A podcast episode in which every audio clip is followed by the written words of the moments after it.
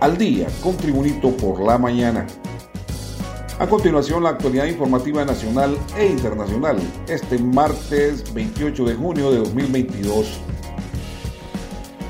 En los últimos días, unos 20 médicos han sido diagnosticados positivos de COVID-19 en una ola de contagios que se reportan en aumento en diferentes regiones sanitarias del país. El presidente de la Asociación de Médicos del Instituto Hondureño de Seguridad Social, IS, capítulo norte, Carlos Umaña, detalló que en la zona norte de Honduras se reporta un incremento del 30% de los casos. Umaña explicó que el país inició hace dos semanas una nueva ola de la pandemia después de haber alcanzado los niveles más bajos de nuevos casos y decesos por esta enfermedad en más de dos años de la emergencia sanitaria. Más noticias nacionales con Tribunito por la mañana.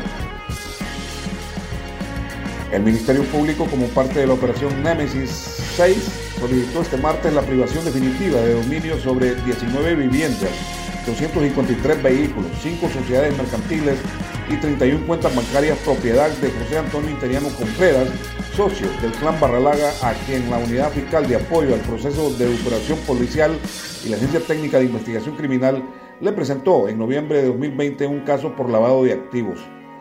La tercera etapa del caso, al que se le denominó Perseo, se desprende del expediente en contra del ex subcomisionado de policía Jorge Alberto Barralaga Hernández, quien ya está condenado, y Jorge Alberto Barralaga Rivera, hijo del jerarca policial y quien anda prófugo, en el que se detectó transacciones comerciales atípicas entre Barralaga Rivera e Interiano Contreras con el fin de que la empresa Transporte Barralaga suministrara combustible a un costo más bajo en relación a cómo lo estaba adquiriendo el imputado.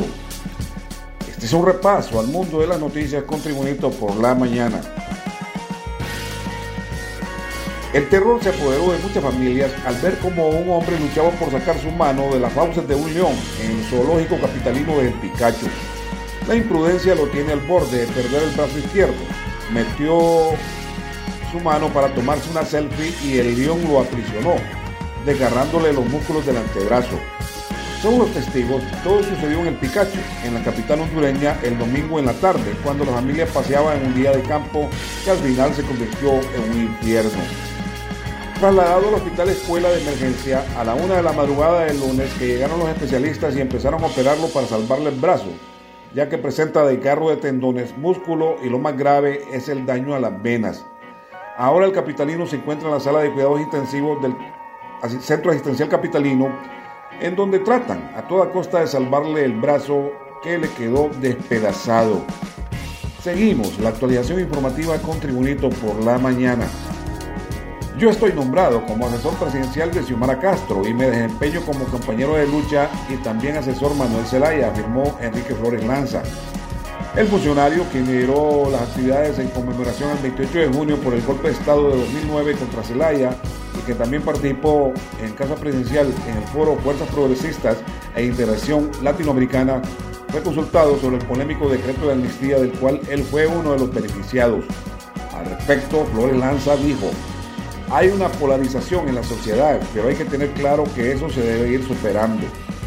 Los que dieron el golpe de Estado, los responsables de muertes y torturas, lógicamente están en contra de la amnistía. Nosotros lo que queremos es caminar a la reconciliación, señaló Flores Lanza. Continuamos con las noticias en Tribunito por la mañana. Y en las noticias internacionales, el canciller de México, Marcelo Ebrard, dio a conocer con información de Texas proporcionada por autoridades estadounidenses que suben a 50 los fallecidos localizados el lunes en el interior del remolque de un camión aparcado en las afueras de San Antonio, en la frontera de Texas, Estados Unidos con México, junto a otras 16 personas. Actualizo información de Texas proporcionada por autoridades de Estados Unidos, 50 fallecidos, 22 mexicanos, 7 guatemaltecos, 2 hondureños. Los demás por ser identificados aún escribió en su cuenta de Twitter el canciller mexicano. Ebrard expresó estar de luto. Tragedia enorme. México se incorpora a indagatorias en Estados Unidos. Por su parte, el alcalde de San Antonio, Texas, Ron Nirenberg, confirmó que las víctimas eran migrantes que habían cruzado la frontera entre México y Estados Unidos, hacinados en el camión en plena ola de calor. Más noticias internacionales. Ucrania podría perder hasta 5 millones de habitantes si la guerra dura dos años, ya que cuanto más se prolongue, más personas abandonarán definitivamente el país, según el Instituto Suja, de Demografía y Estudios Sociales de la Academia Nacional de Ciencias de Ucrania. El factor principal es la duración de la fase caliente de la guerra. Si se acaba a finales de año, creo que perderemos entre 500.000 y 600.000 personas. Es mucho, pero no es un desastre, dijo la directora del instituto, Ela Libanova, en declaraciones a la televisión ucraniana que recoge la agencia UNIAN.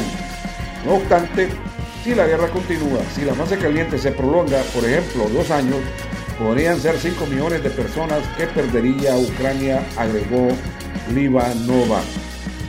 Y desde Barranquilla, Colombia, la serie televisiva 100 años de soledad, basada en la novela de Gabriel García Márquez, comenzó a tomar forma en el Caribe colombiano, donde productores asociados a Netflix están en la búsqueda de actores que puedan interpretar con la mayor realidad posible a los personajes del mundo mágico de Macondo.